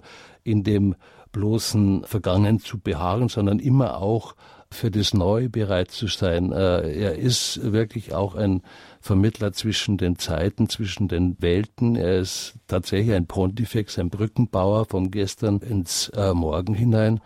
In dieser Qualität wird er, da bin ich überzeugt, eines Tages sicher auch als der Kirchenlehrer der Moderne gelten. Und man darf ja nicht übersehen, äh, im Gegensatz zu vielen anderen Päpsten oder zu den meisten anderen Päpsten, deren Bedeutung äh, sich aus ihrer Amtszeit, aus ihrem Pontifikat speist, gibt es bei äh, Josef Ratzinger ein Werk, das unabhängig vom Pontifikat schon groß und bedeutsam ist und das seine, das wird erst noch richtig äh, erkennen äh, und äh, werden können. Ja. Seit 1996 sind vier Gesprächsbände von Ihnen mit Josef Ratzinger erschienen.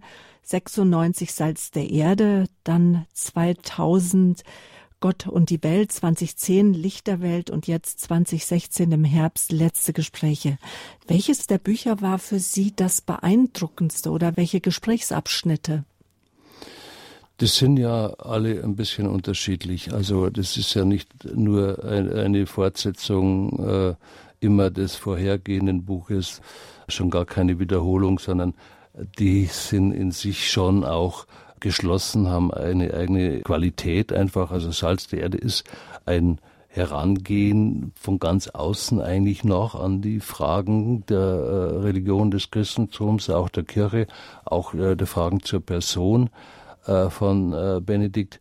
Gott und die Welt ist gewissermaßen ein Katechismus und das war wunderschön, dafür fast eine Woche zusammen in Monte Cassino zu sein, Zelle an Zelle, äh, da zu leben und äh, jeden Tag über ja, wirklich Gott und die Welt zu sprechen. Das geht also schon mehr ins Innere, in den Kern des Glaubens, fragt auch schon mehr von innen heraus, auch aus meiner Situation, dass ich dann schon wieder eingetreten war in die Kirche. Licht der Welt ist nun äh, wieder eine ganz, hat nun wieder ganz andere Qualität. Es ist das erste echte Interviewbuch äh, mit einem Papst in der Kirchengeschichte und hat sich schon auch beschäftigt mit den damals sehr dringenden Fragen, die das Pontifikat äh, herausgefordert haben. Das war der Missbrauchsskandal und es waren die Vorwürfe, die man im Zusammenhang mit der schrecklichen Williamson-Affäre da gemacht hat. Das wollte ich äh, gründlich aufarbeiten, weil man in der äh, medialen Berichterstattung ja immer zu kurz greift und in Deutschland nicht nur zu kurz greift, sondern bewusst auch äh, ähm, also Benedikt in ein falsches Licht stellt. Und da war dieses Buch die, die Möglichkeit, das sehr solide und, und, und ausführlich darzustellen, ohne ihn äh, in irgendeiner Weise zu schonen. Und es war die Möglichkeit, auch über seinen Ansatz äh, in seinem Amt zu fragen und auch ganz persönliche Dinge, wie es ihm geht. Ja, und die letzten Gespräche sind halt dann tatsächlich auch die letzten Gespräche.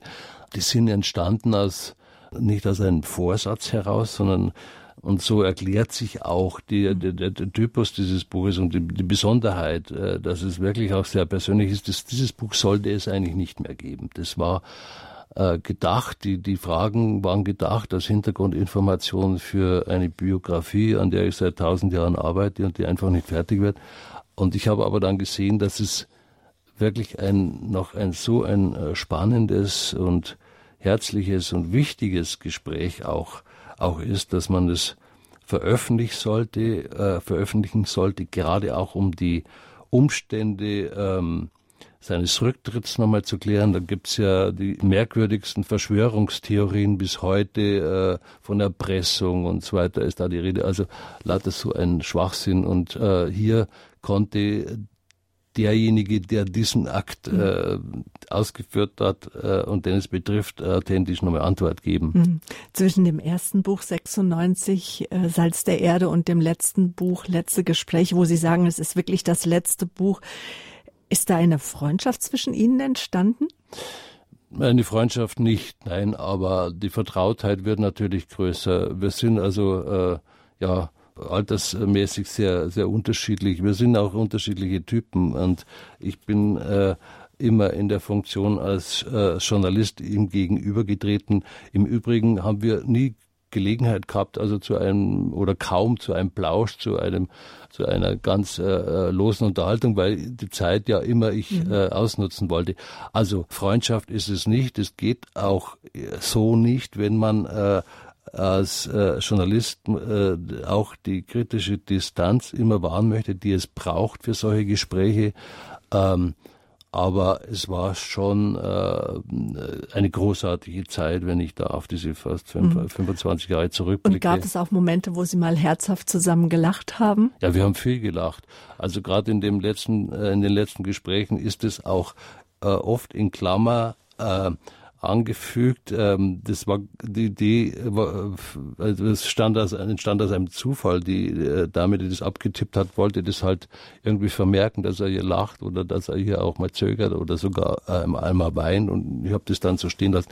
Wir haben von Anfang an immer wieder auch viel gelacht. Mhm. Also das war mit ihm immer sehr äh, ich will nicht sagen locker, aber es war einfach äh, sehr angenehm. Er ist also, er ist ja keiner, der, der es ihm schwer macht, ihm, ihm nahe zu kommen. Er ist ja keiner, der irgendwie so eine Autorität ausstrahlt. Er ist schon gar keiner, der also diese, diese Eitelkeit hat, wie es ja wirklich bei Klerikern oftmals der Fall ist. All das, das kennt er nicht. Er ist keiner, der jetzt gewichtig im Zimmer auf und ab gehen würde, sondern man sitzt sich hin äh, und kann anfangen und er mit seinem phänomenalen Kopf mit seinem unfassbaren Gedächtnis äh, kann man immer gleich einhaken und wir haben uns darin einfach äh, manchmal auch die Bälle äh, hin und her spielen mhm. können und äh, oft auch mit einem Schmunzeln, ja. Mhm. Und es waren ja Hintergrundgespräche bei letzte Gespräche für eine Biografie. Wann wird sie erscheinen? Sie kommen nicht zum Schreiben, haben Sie eben schon gesagt. Ja, das stimmt. Das weiß nur der liebe Gott, wann die erscheint. Nein, sie erscheint schon äh, im, im, im nächsten Jahr. Ich habe jetzt äh, wirklich viel Druck vom Verlag bekommen. Äh, also 2018. Der mich fast, ja, genau, der mich fast zwingt, äh, nicht mehr nach links und rechts zu schauen.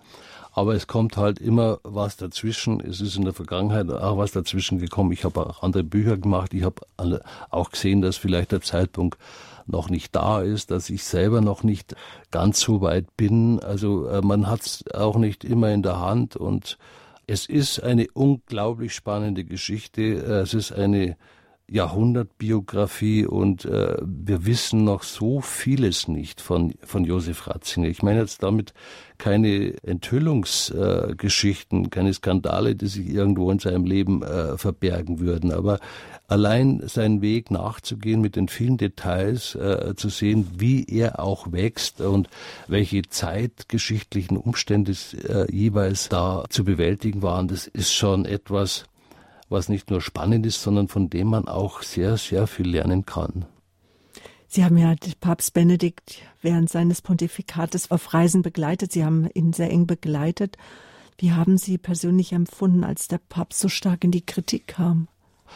Die Kritik an Papst Benedikt war vielteils maßlos. Ja gerade wenn sie aus Deutschland gekommen ist. Also Papst lebt mhm. immer mit Kritik, sagt Benedikt selber, sonst müsste sich fragen, ob irgendwas nicht äh, in Ordnung wäre, mit dem wie er sein Amt ausführt. Ja, aber Kritik sollte halt jetzt nicht immer nur verletzend sein und Kritik sollte auch sich im Rahmen äh, der Wahrheit bewegen. Also sie sollte nicht Fakten verfälschen und da war zu sehen, dass äh, nach den ersten vier Jahren seines Pontifikats, die ja wirklich ein Hosianna waren, ja, also man sprach vom Benediktfieber und die Herzen der Menschen sind ihm zugeflogen. Seine Enzyklikas haben Auflage in Millionenhöhe äh, erreicht und alle Welt hat sich gewundert, was ist denn da jetzt los? Ja, äh, am meisten haben sich die gewundert, die ihn falsch eingeschätzt haben, äh, die nicht erkennen haben können, dass so wie er mhm. dann auftreten konnte, es auch tatsächlich sein Wesen und seiner Begabung entsprach. Ab dem Zeitpunkt, ab dem es wieder die Gelegenheit gab, ihm quasi an den Karren zu fahren, ähm, das hat man schon bei der Regensburger Rede gesehen, aber erst recht bei dem Fall Williamson, ähm, dann äh, war er wieder gewissermaßen zum Abschuss freigegeben, ne? ja. Mhm. Und Fatih Leaks, also man sieht ja den Unterschied ganz gut mit seinem, bei seinem Nachfolger, mit der, äh, was der für eine völlig andere Presse hat. Also daran ist zu sehen, bei dem gibt's ja auch Fatilix, ja, da, da spricht man nicht drüber. Also bei Benedikt war das Fatilix, das äh, ja im Nachhinein besehen äh, wirklich äh, kein Skandal war, also eigentlich, eigentlich lächerlich war, aber damals galt es als Indiz dafür, dass er nicht fähig ist, sein Amt richtig auszuüben. Zuvor hat man ihm quasi Machtgehabe vorgeworfen, jetzt hat man ihm vorgeworfen, er würde also quasi die Mäuse auf dem Tisch tanzen lassen, alles verlottern. Also Kritik ist immer gut und ist oft auch berechtigt. Papst Benedikt selbst sagt in seinen letzten Gesprächen auch viel Selbstkritisches über sich, über seine Arbeit, über das Pontifikat, aber er übersieht natürlich auch nicht, und das sollten wir auch nicht tun, welche äh, großartigen Leistungen er verbracht hat und was er uns geschenkt hat. Aber wie gesagt, der Umgang, den man äh, gerade aus Deutschland hat und aus diesem ja, sehr protestantischen Deutschland, muss man sagen, ist schon äh, zum Haare raufen und unwürdig. Bei anderen Nationen, die einen, äh, aus deren Mitte so ein großer Sohn hervorgehen würde, der so ein bedeutendes Amt einnehmen könnte, immerhin als der Oberhirte der größten und ältesten Institution der Welt mit 1,3 Milliarden Mitgliedern einer Kirche, der, die im Grunde also für das Gute und für das Wahre und für das Schöne steht. Also ich kann mir nicht vorstellen, dass es eine andere Nation gibt, die so mit einem ihrer Söhne umgehen würde, der zum Pontifex gewählt wird. Als Papst Benedikt dann am 11. Februar 2013 als erster Papst nach tausend Jahren seinen Rücktritt angekündigt hat, was haben Sie da empfunden? Ja, äh, das war natürlich ein Schock für mich. Ich habe davon äh, auf der Straße erfahren. Äh, eine Rundfunkjournalistin hat mir angerufen und hat gesagt, ja, sie hat da jetzt gerade was gehört, äh, ob das wahr sein kann, weil es ist ja Rosenmontag, vielleicht ist es ein Faschingsscherz, ja. Und der Akt selber hat mich jetzt nicht so verwundert, nur der Zeitpunkt, dass er äh, die Option des Rücktritts vermutlich wahrnehmen würde, war eigentlich klar. Er hat ja in einem unserer Gespräche äh, selber schon zum Ausdruck gebracht, wenn ein Papst äh, sich physisch und psychisch nicht mehr in der Lage fühlt, sein Amt äh, auszuüben, dann hat er das Recht und mitunter sogar die Pflicht zurückzutreten. Es darf allerdings nie unter Zwang geschehen. Es muss immer ganz freiwillig geschehen.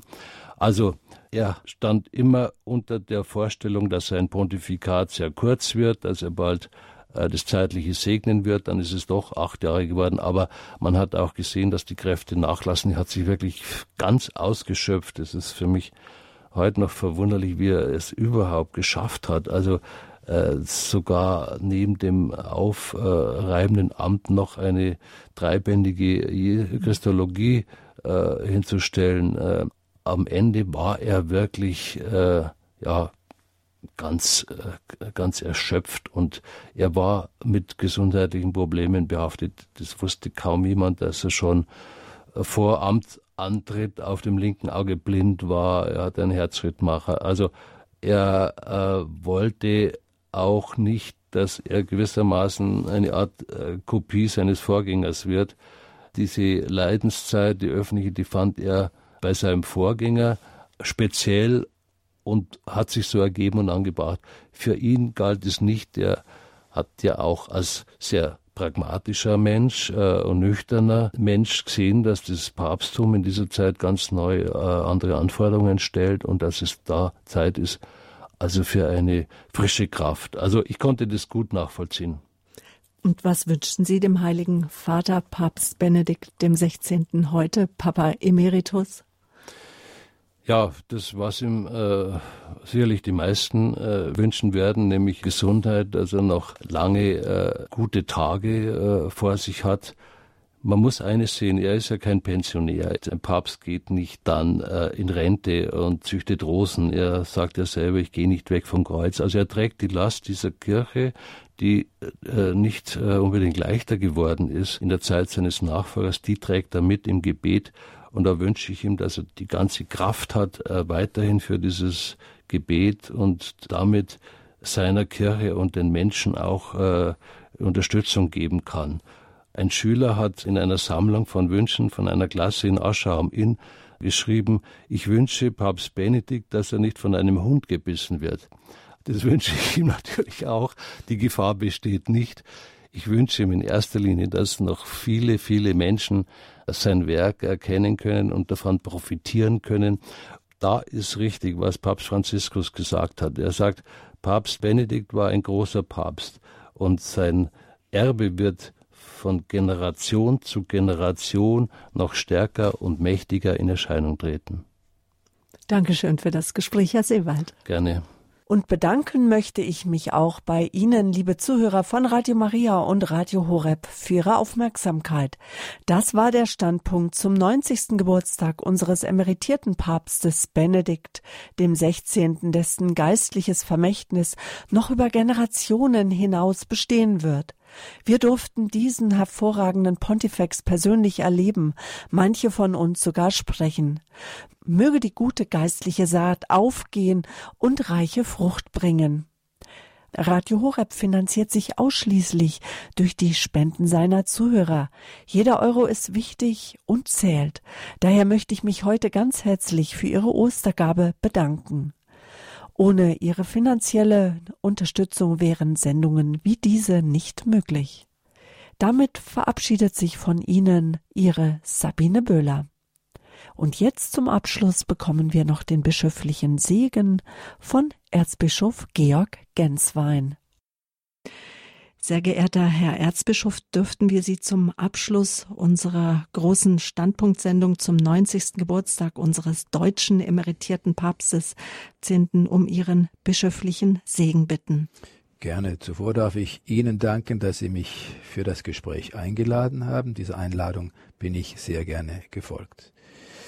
Ja, es segne Sie und alle, die Radio Horeb hören, der allmächtige Gott, der Vater, der Sohn und der Heilige Geist. Amen.